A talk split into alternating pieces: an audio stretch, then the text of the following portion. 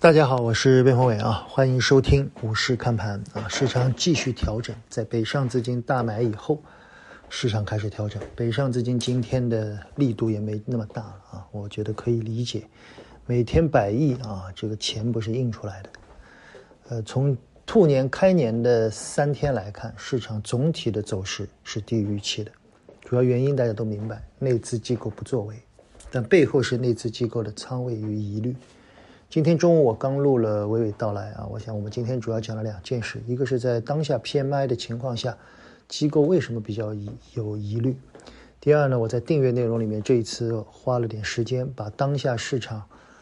呃估值和整个行业景气度做了一个排序啊，希望对你有帮助。我觉得今天的这个订阅内容主要是在兔年开年以后，市场在经历了两个多月的上涨以后，我们来看看当下市场的估值。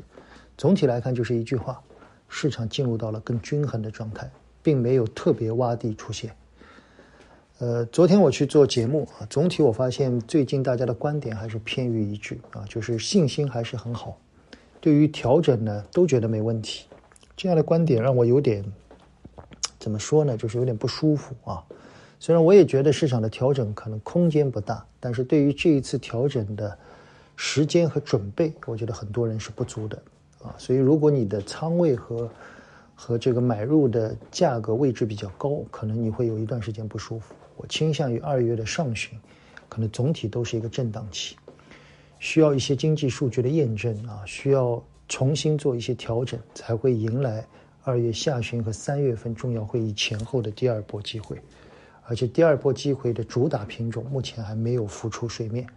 最近在小打小闹的那些题材啊，包括。一些人工智能等等，我觉得都不足以带动市场，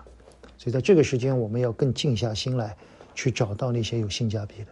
所以我这一次在订阅内容里面也给了大家几个关键词啊，关注的主要几个点，